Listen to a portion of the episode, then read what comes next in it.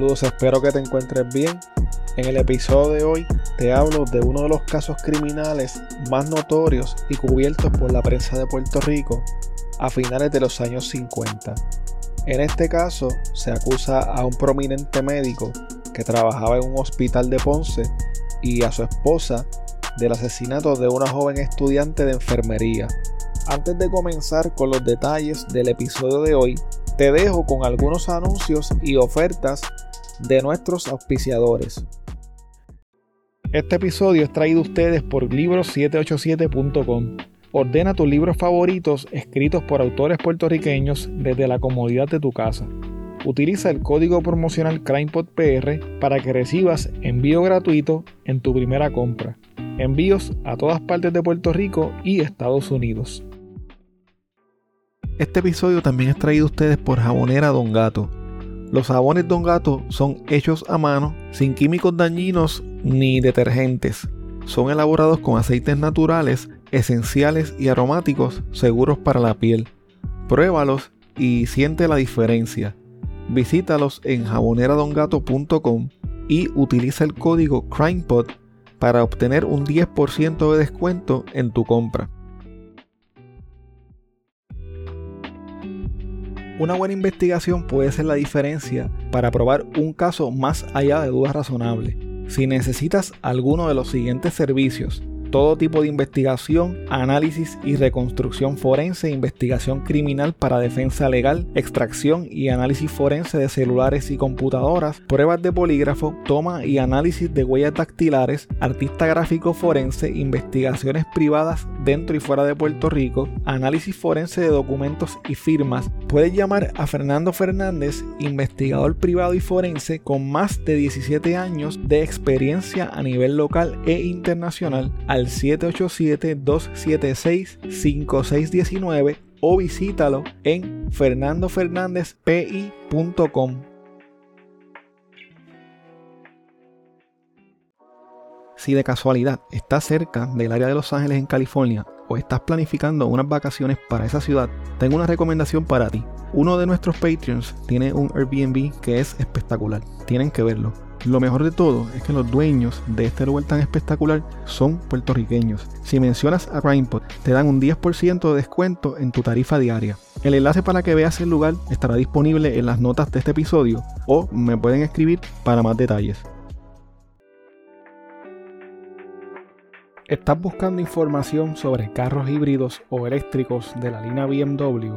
Roberto Cummings de Autogermana BMW puede ayudarte. Comunícate con él al 787-981-5380 para que obtengas la mejor oferta.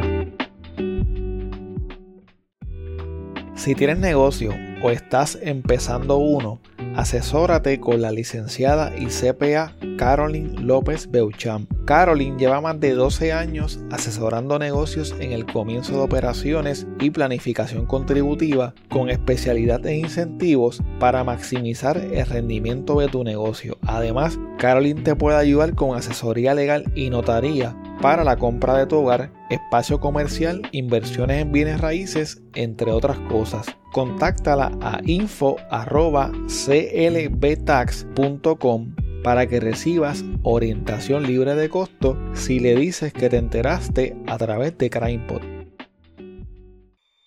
Vicenta Ortiz Vives era una joven estudiante de enfermería. La noche del viernes 10 de enero de 1958 salió con su amiga Coti, como era costumbre. Sin embargo, esa noche Vicenta no regresó a su casa. Sus padres salieron a buscarla por distintos sectores de la ciudad de Ponce, pero no la pudieron encontrar. En uno de los lugares en los que primero la buscaron fue en un callejón llamado el Pasaje Estrella, que conectaba con la calle Estrella del pueblo de Ponce. En ese callejón vivía el novio de Vicenta, un personaje llamado Pedro Serrano, quien se hacía llamar a sí mismo Látigo Negro. Algo que me estuvo muy curioso es que este hombre había escrito su apodo en la pared frente a su casa, tal vez para que nadie tuviese dudas de que allí vivía el notorio Látigo Negro. Al llegar a la casa del novio de Vicenta, los padres tocaron la puerta y llamaron con insistencia, pero nadie respondió. Por su parte, Coti fue la última persona con la que vieron a Vicenta. Algunas personas las vieron compartiendo en la Plaza Las Delicias de Ponce la noche del viernes en el que desapareció Vicenta. Al día siguiente, temprano en la mañana, algunos vecinos vieron a Coti saliendo apresuradamente del callejón en donde vivía el latigo negro. Según los testigos, Coti llevaba puesta la misma ropa que tenía la noche anterior y se veía bien arreglada como si no hubiese dormido. El domingo 12 de enero, el cadáver de Vicenta Ortiz Vives fue encontrado en el sector Hoyos de la colonia Ana María en Ponce. Algo sumamente curioso es que las personas que fueron eventualmente acusadas de este crimen llevaban precisamente estos nombres, Hoyos y Ana María. El cuerpo de Vicenta fue descubierto por los hermanos Ramón Alberto y Gustavo Albizu Zambrana entre las 6 y 6 y 30 de la tarde del 12 de enero de 1958. Los hermanos Albizu descubrieron el cuerpo de Vicenta boca abajo en el canal de riego del sector Hoyos y de inmediato fueron a buscar a un policía de apellido Zapata. Al ser notificado por los hermanos Albizu del hallazgo que habían hecho, el policía Zapata se trasladó hasta el sector que quedaba en el barrio Cotolaurel de Ponce. Al sacar el cadáver notaron que éste tenía amarrado el cuello un cinturón de tela y que tenía los ojos y la lengua brotados. Zapata y los hermanos Albizu llevaron el cuerpo hasta el hospital de distrito de Ponce, en donde fue identificado por Francisca Vives Ruber, la madre de Vicenta. El médico forense que le practicó la autopsia a Vicenta Ortiz determinó que la causa de muerte había sido asfixia mediante estrangulación. De inmediato, la policía y la Fiscalía de Ponce comenzaron a investigar el asesinato de Vicenta Ortiz y a recibir confidencias de varios testigos. Las autoridades comenzaron a recibir mucha presión para esclarecer este caso debido a la intensa cobertura de los medios, principalmente por la prensa de Ponce y los reclamos de los ciudadanos quienes estaban sumamente conmocionados e indignados. Uno de los testigos que habló con las autoridades fue Cándido Garay Bayonas, quien dijo que el viernes 10 de enero, como a las 8 y media de la noche, se encontraba parado frente al Café Central ubicado en la Plaza Las Delicias. Estando allí, Cándido vio cuando el doctor Héctor Hoyos Napoleoni llegó en su carro Lincoln, se detuvo frente al Café Central y llamó a su ahijado Luis Ortiz, conocido comúnmente como Cabellera Blanca, quien se montó en el carro del doctor y se marcharon del lugar. Los investigadores comenzaron a armar el rompecabezas de este caso. Entre las cosas que se descubrieron durante la investigación era que Coti, la mejor amiga de Vicenta, era hija de crianza de la madre del doctor Hoyos Napoleoni y que éste vivía junto a su esposa Ana María Torres en la calle Estrella, muy cerca del callejón en donde vivía Látigo Negro, el novio de Vicenta. Debido a esto, la gente del pueblo comenzó a especular y a hacer comentarios que incriminaban al doctor Hoyos y a su esposa. Los medios informativos y en especial la emisora de radio Huizo de Ponce, que pertenecía al hermano del licenciado Baldomero Freire, uno de los fiscales que investigó el caso, comenzaron a repetir los comentarios y los rumores de la gente. Eventualmente, el doctor Héctor Hoyos Napoleoni y su esposa, Ana María Torres, fueron acusados del asesinato en primer grado de Vicenta Ortiz Vives y se les fijó una fianza de 10 mil dólares a cada uno, el equivalente a unos 100 mil dólares de hoy en día. Antes de ser liberados mediante la fianza, la defensa de los acusados había presentado un recurso de habeas corpus alegando que se encontraban ilegalmente encarcelados y privados de su libertad bajo la custodia del alcaide de la cárcel de distrito de Ponce, en virtud de una orden del juez Miguel A. Del Tribunal Superior de Puerto Rico. La defensa de los acusados alegó que la encarcelación era ilegal porque ni el doctor Hoyos ni su esposa habían tenido nada que ver con lo ocurrido y mucho menos con la muerte de Vicenta Ortiz Vives. Además, alegaban que no existían pruebas legales que ameritaran que los acusados estuviesen privados de su libertad y que en caso de que existiera alguna prueba, la misma no era lo suficiente como para privarlos de su libertad. Los abogados también alegaron que la fianza de 10 mil dólares que se les había impuesto a cada uno era excesiva. En aquella época el periódico El Imparcial publicó en la primera plana de una de sus ediciones un titular que decía una rara pasión de la esposa del médico fue el móvil del asesinato. Esta publicación, entre otras cosas, desató una gran cantidad de rumores sobre este caso entre los ciudadanos de Ponce. Algunas personas decían que el doctor mató a Vicenta porque ella estaba embarazada de él. También decían que el doctor la había llevado hasta el lago y la había ahogado en una zanja. Debido a esta muerte, se creó una leyenda urbana en el pueblo de Ponce en la que muchos decían que veían a Vicenta en la orilla de la carretera donde terminaba el lago. En un principio la acusación del doctor Hoyos y de su esposa estaba sostenida en el testimonio de Cabellera Blanca, el ahijado del doctor, quien había prestado una declaración jurada en la que señalaba directamente al doctor y a su esposa como los responsables de la muerte de Vicenta Ortiz. Sin embargo, al poco tiempo, Cabellera Blanca se retractó y negó que lo que había dicho en su declaración inicial fuese cierto. La esposa de Cabellera Blanca llamó por teléfono a uno de los abogados del doctor Hoyos para pedirle que fuera a ver a su esposo porque éste quería hablar con él. Uno de los abogados que fue ese día a hablar con Cabellera Blanca fue el licenciado Carlos Irizarry Yunque, que si le suena familiar es porque lo mencionamos en los episodios de la misteriosa muerte de su esposa, Georgina Ortiz, mejor conocido como el caso de la mucama. Irizarry Yunque eventualmente llegó a ser juez del Tribunal Supremo de Puerto Rico. Cuando los abogados fueron a visitar a Cabellera Blanca, este les dijo que se le había hecho firmar una declaración jurada que incriminaba al doctor Hoyos y a su esposa, pero que lo que había dicho era falso. Los abogados le preguntaron si estaba dispuesto a decirlo bajo juramento ante un juez y Cabellera Blanca dijo que sí. De inmediato, los abogados hablaron con el juez municipal Rafael Ortiz Pacheco, quien accedió a oír al testigo y le tomó una declaración jurada en la que dijo que el doctor Hoyos y su esposa no tuvieron nada que ver con la muerte de Vicenta.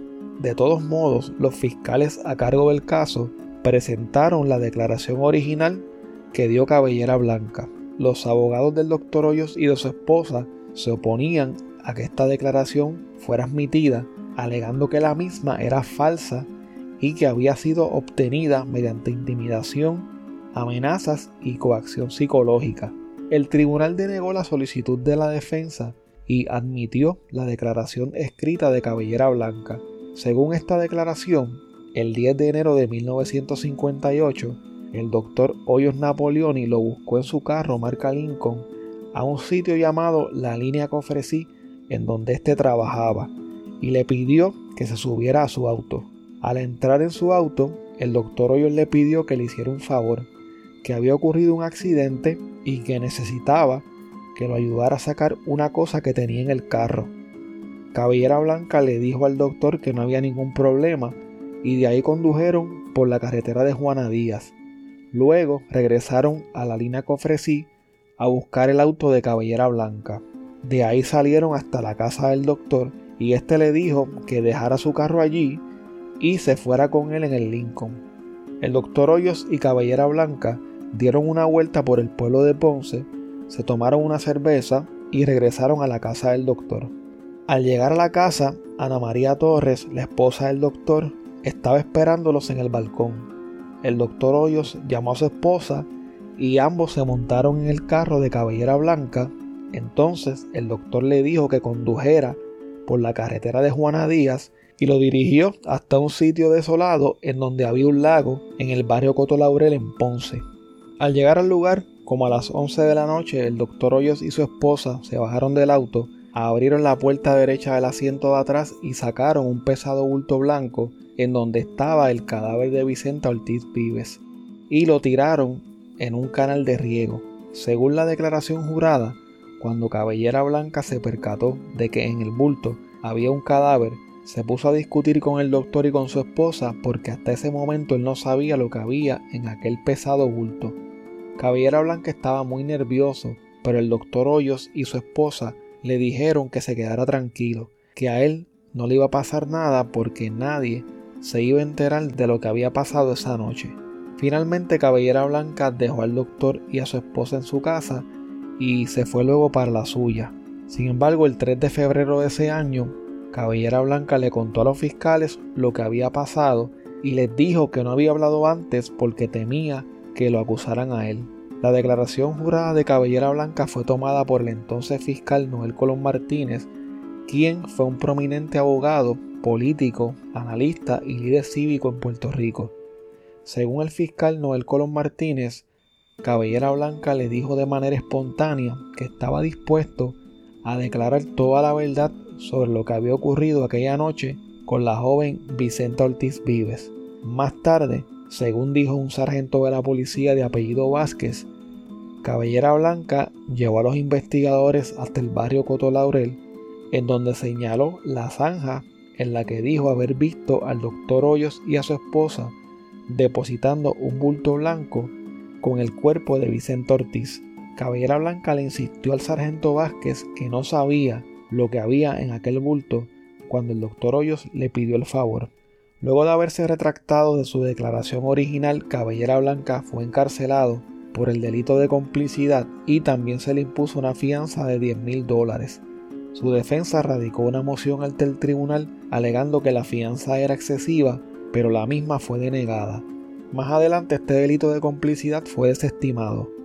Un tiempo después se presentó otro testigo importante para la fiscalía en el caso contra el doctor Hoyos y Ana María Torres. Este testigo era un contrabandista de ron clandestino que dijo que en la noche en la que desapareció Vicenta, él estaba por el sector Hoyos e iba viéndole a un carro que pensaba que era una patrulla de la policía. En un punto dado se detuvo a orillas del camino y vio cuando los acusados arrojaban un bulto. Al comenzar el juicio contra el doctor Hoyos y Ana María Torres, una multitud de personas llegaron hasta los alrededores del Tribunal de Ponce y realizaron piquetes y manifestaciones pidiendo la condena de los acusados. Según el fiscal Irizarry Yunque, cuando él y sus compañeros abogados salían del tribunal, eran abucheados y amenazados por la gente, mientras que los fiscales eran aplaudidos. La defensa del doctor Hoyos y de Ana María Torres estuvo a cargo de los licenciados Héctor Lugo Bugal, Carlos Irizarry Yunque, Enrique González Velázquez, Leopoldo Tormes García, Julio Viera Morales, William Morales Torres y Luis Gandía Argüelles. Los abogados le pidieron al juez que no permitiera los piquetes frente al tribunal para que no se contaminara a los miembros del jurado, pero el juez a cargo denegó su petición. La única restricción que impuso el juez fue que los manifestantes mantuvieran cierta distancia y que no interrumpieran las salidas ni las entradas al tribunal. Según la defensa, la prueba presentada en contra de los acusados era muy débil. Lo primero que trataron de poner en duda era si en realidad Vicenta había sido estrangulada. Según el doctor Edwin Rivera, el 13 de enero de 1958 le practicó una autopsia al cadáver de Vicente Ortiz. Luego de culminado el examen, el doctor llegó a la conclusión de que la causa de la muerte de Vicenta había sido asfixia por estrangulación. Pero la defensa trató de establecer que la opinión del doctor estaba basada únicamente en las apariencias externas del cadáver, o sea, que tenía un cinturón amarrado en el cuello y la lengua y los ojos brotados. Según la defensa, otros elementos típicos de la estrangulación no estuvieron presentes durante el análisis y según ellos, el examen del doctor fue demasiado superficial y poco riguroso. A preguntas de la defensa, el doctor Rivera admitió que tampoco hizo un examen para determinar si Vicenta había abortado debido al estado de descomposición de su cuerpo. Tras una extensa deliberación, el jurado no pudo llegar a un veredicto, por lo que tuvo que ser disuelto y debido a esto se ordenó la celebración de un nuevo juicio. La defensa de los acusados solicitó de inmediato que el nuevo juicio fuese trasladado a otro tribunal fuera de Ponce, argumentando que era imposible que hubiese un juicio justo e imparcial en dicho pueblo. El tribunal accedió a la petición de la defensa y ordenó que el juicio fuese trasladado a San Juan. Luego de culminado el juicio celebrado en el Tribunal de San Juan, el jurado encontró al doctor Héctor Hoyos Napoleoni no culpable con una votación de 10 a 2. Sin embargo, en el caso de su esposa, Ana María Torres, el jurado no pudo ponerse de acuerdo. Debido a esto, el juez a cargo del proceso absolvió al doctor Hoyos y dejó pendiente el caso contra Ana María Torres. Luego de tener que pasar por un tercer juicio, finalmente Ana María Torres también fue absuelta por el tribunal. Un tiempo más tarde, el doctor Hoyos y Ana María Torres demandaron al periódico El Imparcial por daños y perjuicios debido a sus alegadas publicaciones libelosas. Las partes llegaron a un acuerdo y el Imparcial tuvo que pagarles una cantidad indeterminada de dinero por los daños causados. El único juicio que quedaba pendiente era el de Luis Ortiz Colón, alias Cabellera Blanca, el caso en su contra fue por perjurio y se vio en el Tribunal Superior de Caguas ante el juez José Rivera Barreras. Durante el turno final de la fiscalía, el fiscal Baldomero Freire dijo que el acusado había mentido al rectificar su declaración jurada inicial y que lo había hecho solamente para encubrir y proteger a sus padrinos, el doctor Hoyos y su esposa Ana María Torres. Luego de que las partes ofrecieran sus informes finales, el juez Rivera Barreras les impartió instrucciones a los miembros del jurado, quienes comenzaron a deliberar y un tiempo después declararon culpable a Cabellera Blanca. En junio de 1959, el juez José Rivera Barreras sentenció a Luis Ortiz Colón a cumplir una condena de entre 2 a 10 años de presidio por el cargo de perjurio que pesaba en su contra. Aunque Coti, la amiga de Vicenta, fue entrevistada por las autoridades luego del asesinato, nunca pudo ser vinculada con el crimen. Pedro Serrano, alias Latigo Negro, desapareció sin dejar rastros luego de la desaparición de Vicenta y nunca más se supo nada de él. De esta forma, la muerte de Vicenta Ortiz Vives quedó como un caso sin esclarecer.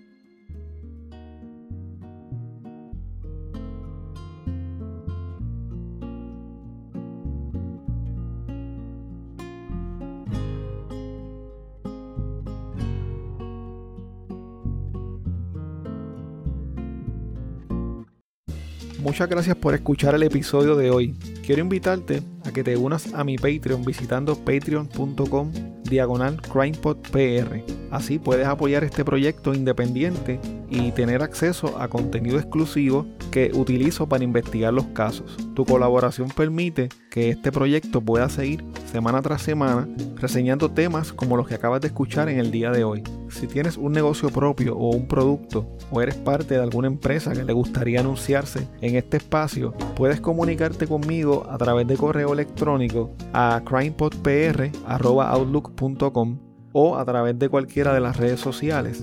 Recuerda que nos puedes seguir a través de CrimePodPR en Facebook, Twitter e Instagram y suscribirte a Apple Podcast, Spotify o en tu aplicación favorita para podcast para que no te pierdas ningún episodio. Recuerda también que puedes dejar tu reseña o review de 5 estrellas en Spotify, en Apple Podcast o en cualquier plataforma de podcast.